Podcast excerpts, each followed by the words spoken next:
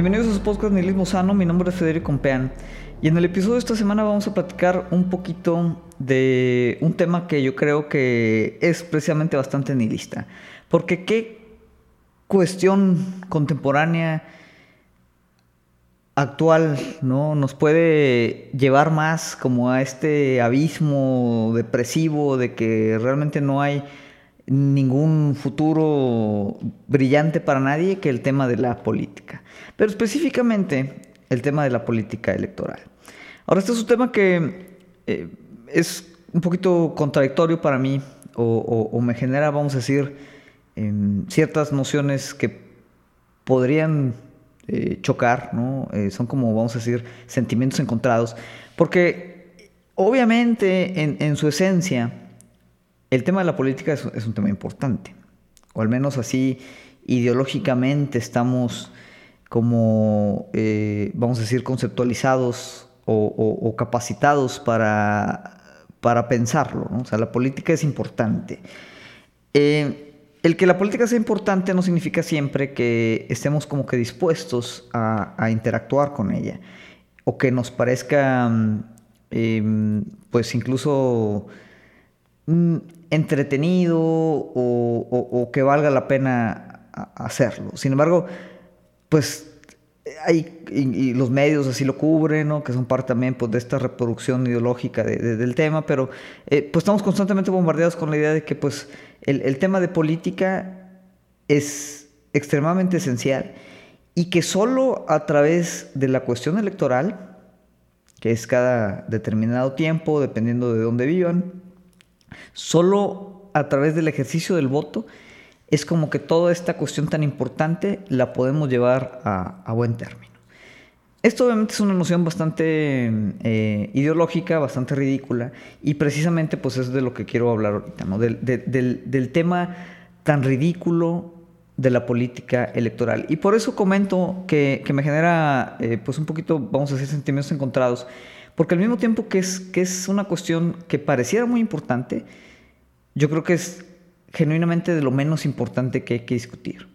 Incluso yo tendría el argumento de que hace daño el estar interactuando con, este tipo de contenido, con eh, las estupideces que están haciendo los candidatos. O sea, como que incluso el, el, entrar a ese debate, que otra vez es un debate bastante homogéneo, en el que pues día con día todos estamos hablando de eso. Eh, y todos estamos hablando no solo de eso, sino estamos hablando del, no solo de las mismas cosas, pero de la misma forma. Y en ese sentido me parece que, que pues algo que incluso deberíamos de ignorar. Ahorita vamos a elaborar un poquito más eh, ese tema.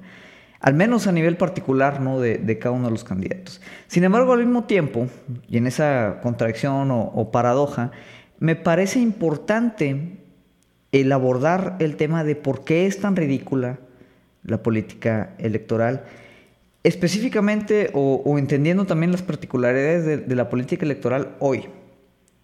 Porque ahorita, por ejemplo, recientemente ahí en Twitter eh, se generó esta cuenta que es eh, Out of Context Candidatos, donde mm, la pueden buscar y básicamente ahí eh, pues se publican fotos, videos, elementos o, momentos fuera de contexto de toda la sarta de candidatos que están corriendo por un puesto, por un puesto público, ¿no? Y hay obviamente pues una cantidad increíble de, cosas que parecen absurdas, que al día de hoy eso sea hacer política. Bailes ridículos, eh, gente en TikTok, este, por ahí un cuate saliendo de un ataúd en una eh, carroza fúnebre, eh, comerciales ridículos, eh, bajos niveles de producción, eh, la, típica maniobra bastante estúpida ¿no? de los candidatos de acercarse al pueblo y ahí tienes a la de la Garza volteando una gordita. O sea, cosas que de una u otra manera ya estamos acostumbrados a ver, pero que ahora a través de los nuevos medios digitales que, evolucionan muy muy rápido y que no son los mismos ahorita de lo que, de lo que era hace tres 6, 10 eh, años, pues como que se, elimina, o sea, todo es más inmediato, se eliminan las distancias y pues de repente eso obliga a los candidatos también, ¿no? A, explotar y plastificarse y, hacerse ahora como esta suerte de, influencers eh, bastante, bastante ridículos. Y otra vez me perdonarán, vamos a utilizar la palabra ridículo una y otra vez porque yo creo que es como el tema central, ¿no? De, de este ejercicio. Entonces, por un lado, pues tienes como todo este teatro, ¿no? Toda esta simulación, todo, toda esta eh, cuestión como que ya esperada, pero que no deja de causar cierta, mm, no sé si indignación sea la palabra, porque yo creo que ya ni siquiera alcanza a indignar, pero sí cierto descontento. Y otra vez, esto hace corto siempre con la noción eh, que traemos muy, muy impresa de que votar es como el gran valor de ejercicio político que tenemos a nuestra disposición. Entonces, por un lado dices, híjoles, la política es importante, esto es importante, quiero realmente ayudar a que las cosas cambien y, vayan hacia un futuro mejor. Y como que la única manera de hacerlo es a través de votar por alguno de estos payasos. Porque ahorita todos los candidatos, con respeto que le pueda deber yo a alguno, pues son eso, son realmente eh, payasos, son bufones, son, en el mejor de los casos, eh, pues personajes, vamos a decir, eh, de entretenimiento. No es casualidad también que estemos ya plagados ahí de, actores y celebridades fracasadas que ahora quieran entrar en la política porque su perfil empata muy bien con, con el tipo de política que se está haciendo. Entonces, hay como esta contradicción en donde decimos, oye, pues esto es importante, quiero votar, pero no más puedo votar por esta sarta de, de bufones. Entonces dice, oye, ¿qué hago? O sea, ¿cómo puedo salir? ¿Cómo puedo escapar? ¿Y, cómo puedo realmente ejercer política? Y obviamente eso siempre nos lleva al, también el típico cálculo como de, consecuencia. Decir, bueno, bueno, todos unos payasos, pero al menos, oye, pues no sé, el Samuel García pues es el más chistoso, güey. Entonces, vamos a votar por ese, porque es, el, el menor de los males, la típica. Que esa es una forma en la que poco a poco, históricamente, pues la democracia también, y estos procesos democráticos, ¿no? entre comillas, pues han ido degenerando. Y otra vez, cuando dices degenerar, pues implicas o, se presupone que antes la política tal vez era mucho más seria, mucho más noble, era mucho más real y, realmente había una diferencia, había políticos respetables y no sé qué tanto, y, simplemente degeneró ese tema. Y no, Realmente yo contengo que pues, la política electoral siempre ha sido ridícula. Simplemente ahorita, pues bueno, opera también ciertas condiciones em, muy modernas, vamos a decir, que hacen que sea más evidente la ridiculez, más evidente el simulacro, más evidente la, la mentira tal cual. La política electoral, como mucho la realidad que operamos ahorita, es como eso, una especie de gran mentira, que todos sabemos que es mentira, y sin embargo la seguimos operando. Es decir, todos sabemos que, es falso, nadie está engañado, pero al mismo tiempo seguimos participando de esa falsedad, de ese engaño, de ese teatro, de esa simulación. Y muchos podrán decir, oye, Fede, bueno, tal vez la estás exagerando, o sea, simplemente, pues es, típico, los, los, políticos hacen, hacen este, pues estos, estos ridículos con la idea de conectar más con el electorado, pero hay que ver a sus propuestas y no sé qué chanchos, ¿no? Dice, oye, no, pues que hay muchos chavos que van a votar por primera vez y pues hay que conectar y por eso hay que hacer el TikTok y todo. Y digo, bueno, otra vez, totalmente en desacuerdo. Eh, de hecho, yo creo que los jóvenes, ¿no? Son los, los primeros que se dan cuenta de, que este es, un elemento ahí falso. Obviamente ellos tienen pues siempre esta esperanza, ¿no? Muy juvenil de que, de, porque es, es, otra vez el aspecto ideológico, es lo que se reproduce, ¿no? Pero tienen esta esperanza de que genuinamente hay algo que pueda cambiar a través del voto. Y no lo hay, ¿no? Incluso aunque votemos por el, menos peor. Entonces, el problema no es, y, eso sí lo quiero dejar muy claro, no es el tema del ridículo. Es decir, a mí no me interesa que simplemente eh, nos revirtamos a, una política así como solemne, seria, ¿no? De estos candidatos, eh, estos vejestorios que, operaban la, parte electoral hace, hace 15, 20 años o incluso más, ¿no? De estos señores respetables con traje y corbata, eh, haciendo retórica muy, muy depurada, ¿no? Al final, tanto en ese tipo de política como en esta, lo principal es que detrás de ese simulacro, detrás de ese teatro, detrás de, esa gran mentira simulada, no hay nada. Es decir, el tema de las propuestas y que si la, ideología política del candidato, ¿no? Ellos mismos lo aceptan. Ahorita todos los partidos políticos son prácticamente o exactamente iguales. Son como diferentes sabores de refresco. ¿no? O sea, al final te estás echando como que era una bebida con un buen de azúcar, güey. Y, y, y, te va a dar diabetes como quiera, pero pues puedes elegir, ¿no? Si te la tomas de naranja o de fresa o de ponche o de lo que quieras. Pero es la realidad, ¿no? Y ellos mismos lo dicen, ¿no? O sea, a manera de tratar de justificar que, que, que todos los partidos se han hecho homogéneos y dicen, no, no, es que se acabaron las ideologías. Ay, pues su madre, imagínate que realmente se han acabado las ideologías. Cuando dice, cuando un político sale y dice que se acabó la ideología, y que por eso hay que votar por el, mejor candidato, porque los candidatos, como ya no tienen ideología, simplemente están buscando el bien común, simplemente están reproduciendo la ideología misma de que ya no hay ideologías. Y nunca las ha habido, vamos a decir explícitamente, en el sentido de que un candidato de derecha, un candidato de izquierda, muchas veces, o al menos en México, es totalmente intercambiable. Te vamos a hablar un poquito eh, más a fondo por qué. Y, ahora es como que, bueno, ya lo aceptan. ¿no?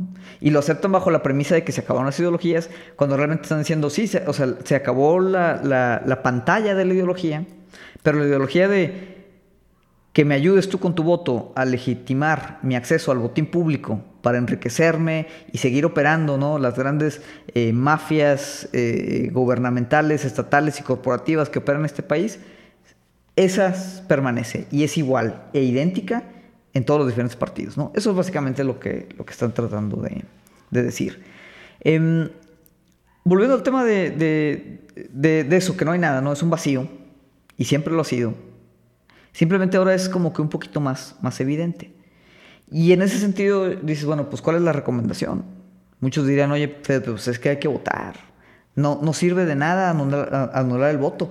Anular el voto le ayuda el PRI o a Morena o al PAN o a quien sea tu partido eh, menos preelecto, ese es siempre como el argumento, ¿no? Es que anular el voto le ayuda a, alguien, ¿no? Que normalmente pues no, no es el, candidato de la persona que te está eh, empujando a que vayas a votar.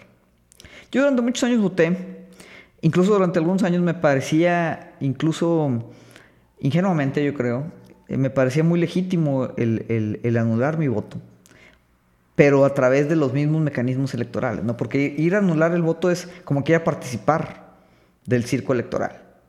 Simplemente que vas em, y en una postura, vamos a decir, eh, pues un poquito moralista, eh, vas y anulas el voto y pones ahí alguna madre ahí en la, en la boleta y órale, ya te sientes bien de que hiciste ahí un, una especie de, eh, declaración simbólica. Posteriormente no me di cuenta, que, que es lo que quiero platicar, que pues la, política electoral es, ridícula no solo en su forma, ¿no? sino también en su fondo. Entonces, no tiene ni siquiera caso anular el voto. No tiene caso votar, no tiene caso anular el, voto, el voto. Lo mejor es realmente, como decía al principio, ni siquiera presentarse. Y no solo ni siquiera presentarse, o sea, ni siquiera prestarse a discutir otra vez dentro de los límites que nos marca la política electoral ni siquiera prestarse a discutir ese tipo de política. Porque básicamente lo que pasa con eso es que reforzamos la idea de que la única forma de hacer política, que otra vez política entendiendo como este potencial colectivo de cambiar o, llegar al bien común, pensamos que la única forma de hacerlo es dentro de ese espacio tan reducido, esa caja tan, tan estrecha, ¿no? donde no hay realmente ningún, ningún rango de maniobra, que es la política electoral. Si realmente nos creemos ese cuento, pues ¿qué es lo que pasa? Que limitamos nuestro accionar político, que tiene un potencial muy, muy grande, ahorita lo vamos a platicar, pero limitamos nuestro accionar político a simplemente elegir alguno de estos payasos, alguno de estos bufones. Y obviamente, ¿no? Habrá candidatos que pudieran valer la pena, candidatos independientes, que también digo, el tema de los candidatos independientes, eh, también el sistema lo ha recuperado. Y eso es lo que va a suceder también, es lo que viene. O sea, los partidos políticos ahorita están generando una especie de, forma, de, estética, de progresivismo, porque recuperan todas estas nociones que anteriormente estaban fuera de su esquema político, las incorporan al esquema político institucional y así las neutralizan. Llámese activistas que están participando del juego electoral, llámese los temas de identidad, que eso también se lo debemos a la vanguardia eh, de los liberales eh, estadounidenses, eh, en donde, ah, órale, ¿no? En esta elección va a haber muchas más candidaturas de minorías y mujeres y personas en sectores, vamos a decir, vulnerables. Y dices, órale, no, hombre, qué padre, qué bien. Y automáticamente dices, e, eso ya está bien, ya está resuelto, entonces nomás yo con ir a votar, ya se resolvió el tema de, de, la violencia hacia la mujer, ya se resolvió el tema de la discriminación a la comunidad LGBTQ, ya se resolvió el tema del de el, clasismo y el racismo a las minorías, ¿no? Porque ya hay candidatos que representan esa parte. Pero nuevamente, es una recuperación que hace el sistema para neutralizar esa parte, porque la identidad es de las cuestiones que son más fáciles de, consumir, que son más fáciles de mercantilizar, que son más fáciles de, plasmar ahí como un elemento moralizador, pero que no te garantiza absolutamente que nada va a cambiar en beneficio de precisamente esos, esos sectores marginados. Y otra vez, yo no digo que los activistas y las mujeres y la comunidad LGBTQ que esté participando en, este, en esta contienda electoral como candidatos, yo no digo que ellos activamente eh, quieran eh, perpetuar este sistema que, al final eh, genera también esta, esta vulnerabilización de, estos sectores. Simplemente pues son utilizados otra vez como recursos, como, como prácticamente pues un, elemento de forma en los partidos políticos. Y esto hay partidos que lo hacen muy bien. Y, esos partidos lo, lo van a de una otra manera seguir depurando para las elecciones presidenciales. ¿Qué es lo que nos espera en las elecciones presidenciales? Posiblemente, ¿no? Con el, fracaso que ha sido la gestión de AMLO, la gran decepción que ha sido la gestión de AMLO, eh, que nunca fue izquierda, pero que se va a vender como que fue un tema de izquierda, ¿no? Un tema ahí socialistoide, eh, que obviamente nada que tiene que ver con las definiciones de socialismo, pero se, va a vender, ¿no? Que, que, fracasó este, este gobierno de izquierda. Y en ese sentido van a aparecer figuras reaccionarias de derecha el, em, eh, la, energía o la vibra, por ejemplo, del Partido Republicano Gringo. Como pasó con Bolsonaro, como pasó pues otra vez con Donald Trump, ¿no? Entonces, viene un resurgimiento de esta como derecha reaccionaria, identitaria, ¿no? Porque e, esos son los riesgos, ¿no? De las políticas de identidad. O sea, van a sacar también eh, esas cartas de identidad, pero pues identidad otra vez eh, hecha arma para, temas, temas de, este, de este tipo. ¿no? Y entonces vamos a tener esa derecha reaccionaria que se va a enfrentar contra algunos partidos o candidatos, vamos a decir, progresistas, que simplemente pues son eh, la misma política de, antaño, ¿no? pero con, con estas nuevas figuras jóvenes para como un poquito lavarse la cara. Y otra vez, tenemos que verlo todo no desde el punto individual de los candidatos y decir, bueno, es que es culpa de los candidatos que se prestan a eso. No, porque yo creo que los candidatos, eh, hay muchos que pueden tener muy buenas intenciones, ¿no? buenas propuestas, buenos planes, pero otra vez tenemos que ver la política electoral como una estructura. Y, cuando la, la observamos como una estructura, ahí es donde nos damos cuenta entonces que esa estructura es el simulacro. Y entender esa parte es, es, es clave para decir no a ese simulacro. Porque cuando tú vas y votas, votes por quien quieras, por el mal menor, incluso como decías, cuando vas y anulas tu voto, estás participando de esa, ese, teatro. Y al tú participar, ¿no? le estás dando legitimidad. Entonces básicamente estás diciéndole a los partidos políticos y a todos esos operadores, esos gestores, de, la política institucional, ¿no? que es la parte más vacía y más inerte de lo, que implica lo político, le estás diciendo, lo que están haciendo, se los estoy comprando y se los voy a seguir comprando. Porque no veo otra manera de hacerlo diferente, no veo otra alternativa. eh, no, eh, la, reproducción ideológica de todo esto no me permite operar fuera de los márgenes que ustedes me dan, entonces voy a ir y voy a votar obedientemente por el candidato que yo creo que es el menos peor. Y eso me va a generar como esta especie de interpasividad en el que me voy a liberar ya de mi compromiso político, porque ya deposité mi voto en la urna. Y lo que estamos haciendo ahí es otra vez nada más darle legitimidad a un sistema que lo único que cambia cada que hay elecciones es quién lo está operando. ¿no? O sea, quién lo opera, quién lo como que directamente. Porque indirectamente, es decir, la estructura en sí, que otra vez, cuando hablamos de estructura hablamos al final de, un conjunto de gente, ¿no? Las estructuras no, no existen por sí solas, pero la estructura en sí no cambia, porque está diseñada para no cambiar. Y la gente que opera la política local, estatal, nacional, son las mismas familias, las mismas instituciones, las mismas empresas privadas, ¿no? porque también las empresas privadas, obviamente al tener muchos intereses en, la parte operativa política, controlan mucho de, lo que sucede ¿no? tras bambalinas. Que otra vez, ¿qué es lo que vemos nosotros? Nosotros vemos a Samuel García bailar el gallinazo, nos parece chistoso, lo votamos, pero ¿qué hay detrás de ese cuate? ¿Qué hay detrás de los otros cuates?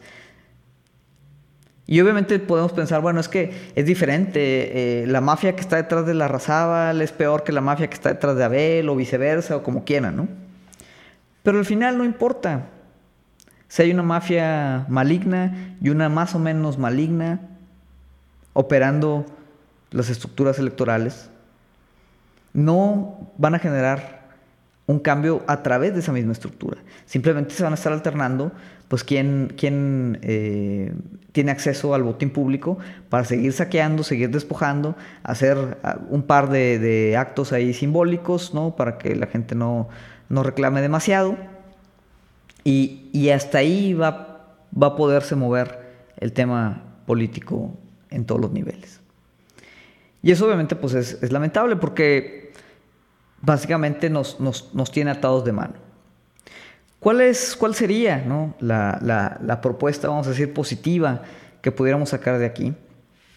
Eh, número uno es, sí, ser tal vez un poquito cínicos, yo, yo sí recomendaría eso, cuando estemos enfrentándonos a, este simulacro.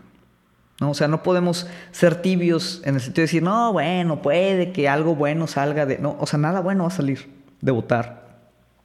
Nada bueno va a salir de seguir eh, discutiendo estos candidatos. Nada bueno va a salir de, tratar de entender por qué estamos en este nivel de, putrefacción simbólica tan profunda, donde, donde realmente otra vez es ya tan evidente que, que este ridículo que estamos viendo no es un ridículo que esté ahí para ocultar algo o que, o que no permita que nos metamos a fondo, simplemente que en el fondo no hay nada.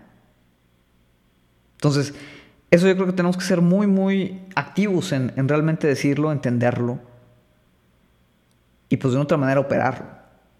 Ese es el primer punto. El segundo punto es, ya con esa realización de que no importa por quién votemos, no vamos a alterar la estructura del poder que se ejerce a través de la política institucional que nosotros simplemente validamos o legitimamos, ya cuando eso está muy claro, entonces ahora sí es posible decir, bueno, si, si no puedo operar en esa caja, porque en esa caja no hay nada que operar, los problemas políticos que nos aquejan ¿no? en todos los niveles van a seguir presentes.